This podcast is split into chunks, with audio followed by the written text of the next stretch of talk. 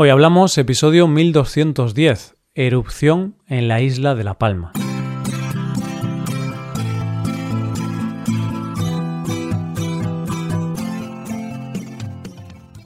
Bienvenido a Hoy Hablamos, el podcast para aprender español cada día. Puedes mejorar tu nivel de español usando nuestros contenidos premium, como la transcripción, explicaciones, ejercicios y también el episodio extra semanal. Todo esto lo puedes conseguir haciéndote suscriptor premium en hoyhablamos.com. Hola oyente, ¿qué tal? ¿Cómo estás? Un día hablaba con un amigo de que no hay nadie más peligroso que una persona que va acumulando ira de forma callada, porque el día que explota hay que echarse a temblar. Pues bien, hoy vamos a hablar de una fuerza de la naturaleza con un enorme poder latente que ha explotado en nuestro país con una violencia terrible. Hoy hablamos de la erupción en la isla de La Palma.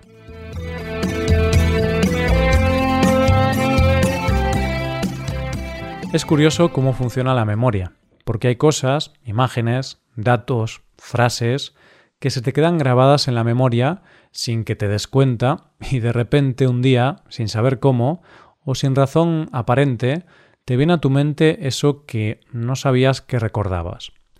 Hace unos días estaba viendo en la televisión las imágenes de un desastre natural que ha ocurrido en España en los últimos días, la erupción de un volcán en la isla de La Palma, en las Islas Canarias, que es de lo que vamos a hablar hoy. Y de repente, cuando vi esas imágenes del volcán en erupción, del fuego saliendo de las entrañas de la Tierra, me vino a la mente una frase que no recordaba haber escuchado. Y es que mientras veía estas imágenes sobrecogedoras, me vino a la mente una frase que escuché a dos personas en un bar que decían, hablando de otra persona, si no fuera feo, sería guapo.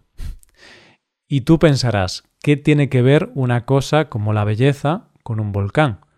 Pues tiene relación, porque mientras veía las imágenes pensé que si no fuera por las vidas en riesgo de la isla, si no fuera por el desastre que supone para los habitantes de la isla, ya que hay muchas familias que lo han perdido absolutamente todo, y hay pueblos que han quedado sepultados por la lava.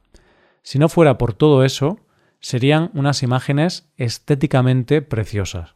Es decir, que si no fuera por lo terrible de todo esto, sería una imagen bellísima. Si no fuera feo, sería guapo. Y vas a permitirme que me ponga un poco intenso Solo un poco, no te preocupes, oyente, para decirte que si has visto las imágenes, te habrás quedado, como todos, un poco hipnotizado por la fuerza de la Tierra y un poco intimidado ante el poder de la naturaleza, en este caso del volcán. Es decir, los seres humanos nos creemos que podemos cambiar el mundo a nuestro antojo, como si fuéramos dioses, que somos el titiritero que mueve los hilos del mundo, o que somos como ese niño que juega con sus muñecos y los monta y los desmonta a su antojo. Y lo cierto es que eso es vivir en una mentira, porque quien tiene el control de la tierra es la tierra, es la naturaleza, porque un buen día, en un abrir y cerrar de ojos, la vida cambia porque lo quiere un volcán, porque lo quiere una riada, porque lo quiere un virus o porque lo quiere un tornado. Y en ese momento nos hacemos tan pequeños tan vulnerables que nos damos cuenta de que somos nosotros, los muñecos, en manos de un gigante poderoso como es la naturaleza. Hago un salto en esta reflexión y vamos a lo que hemos venido hoy, hablar de la erupción de un volcán en la isla de La Palma, en las Islas Canarias. Lo primero que hay que dejar claro en toda esta historia es que La Palma, como todas las islas canarias, es una isla volcánica, es decir, que la actividad volcánica sigue latente y activa, solo que por debajo de lo que vemos. Y es por eso que cada cierto tiempo en las Islas Canarias hay un episodio de erupción volcánica. Es cierto que esto ocurre después de 50 años, ya que la última erupción volcánica de España fue precisamente en la isla de La Palma, en el volcán Teneguía. Está claro que la respuesta a la pregunta de qué ha pasado es que un volcán ha entrado en erupción. Pero vamos a intentar explicar en este capítulo la cronología de una catástrofe de una magnitud enorme y que deja en la ruina a muchas familias y con grandes pérdidas económicas. El volcán en sí entra en erupción el día 19 de septiembre a las 3 y 13 minutos en la conocida como Cumbre Vieja, y surge con dos fisuras que están separadas entre sí por 200 metros, y con un total de ocho bocas. Pero, en realidad, todo esto se temía desde hacía un tiempo, más concretamente desde el 11 de septiembre, porque ese día se empezó a registrar en la isla una serie de terremotos bajo tierra, y cuando digo una serie, quiero decir muchos terremotos, más de 6.000 terremotos, que produjeron lo que se conoce como enjambres sísmicos, es decir, muchos terremotos en un mismo espacio y en un mismo tiempo. Esto es relativamente normal en una zona volcánica, pero lo cierto es que todo parece indicar que esa serie de movimientos sísmicos venían dados por el magma, que estaba empujando la Tierra, y eso lo confirmó el hecho de que estos temblores empezaron siendo registrados a 20 kilómetros pero luego ya estaban a 100 metros de profundidad. De hecho, esta actividad del magma hizo que la superficie se abombara entre 15 y 19 centímetros. Vamos a pararnos aquí un segundo, oyente. Vuelve a leer o escuchar lo que te acabo de contar y vamos a hacer un esfuerzo por visualizar la imagen.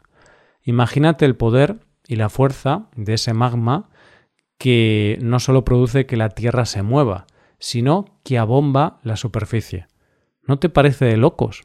Yo tengo que reconocerte que me ha dejado totalmente impresionado esta información. Y así fue como el volcán entró en erupción e inició su camino de lava hacia el mar. Por otro lado, empezó otra carrera, la de evacuación y poner a todo el mundo a salvo. En ese momento ya tuvieron que entrar los servicios de emergencia para evacuar y poner a salvo a todas las personas que se encontraban en el camino de la lava. Y créeme, había imágenes que te partían el corazón. Gente que tenía que salir corriendo de sus casas con nada más que el opuesto, y sabiendo que jamás volverían, que jamás podrían recuperar nada de lo que dejaban atrás. Era una salida de casa donde no existía la posibilidad de un hasta luego. Era un hasta nunca, porque todo lo que dejaban atrás iba a quedar sepultado por la lava. Pero lo cierto es que no solo se tenían que evacuar a vecinos o pueblos enteros por la lava en sí, sino también por lo que lleva consigo una erupción volcánica. Y es que el aire se contamina, y entre otras cosas caen partículas de ceniza y los llamados piroclastos, o lo que es lo mismo, las partículas que salen despedidas de las erupciones volcánicas. ¿Y qué gases contaminantes salen del volcán? Pues principalmente dióxido de azufre, que ya por su nombre se puede intuir que es un gas muy tóxico y sobre todo muy irritante. Por lo que una de las mayores preocupaciones después de la lava en sí estaba en si la calidad del aire permitía la habitabilidad de la isla. Pero parece ser que la calidad del aire se ha mantenido dentro de los parámetros normales, porque el aire ha ido haciendo que esa nube de gas se aleje de la isla y que el aire viciado realmente se encuentre a pocos kilómetros del epicentro del volcán. Y entonces la lava llegó al mar el 28 de septiembre, un momento que se esperaba porque, por un lado, es bueno, porque como dicen los expertos, es mejor que la lava llegue al mar porque eso implica que fluye y se mueve por un solo camino. Pero, por otro lado, es peligroso porque ese contacto del agua con la lava puede producir explosiones, y te aconsejo que si no has visto las imágenes de la lava entrando en contacto con el mar, las veas, porque impresiona. Y sobre todo, a mí me impactó mucho el sonido que se oía y que se sigue oyendo. Y es que ahora la isla de La Palma es un poco más grande, porque la lava está formando una especie de delta que, al día de escribir este podcast, está a 475 metros de la costa, tiene 30 metros de profundidad y una superficie de 27,7 hectáreas. El volcán está expulsando mucha lava, y esta lava ha arrasado todo lo que se ha encontrado a su paso. Y es que para que te hagas una idea, el volcán lleva expulsados 80 millones de metros cúbicos de lava, que es el doble del volcán anterior de Teneguía en 1971 en la mitad de tiempo, cosa que da un poco de miedo.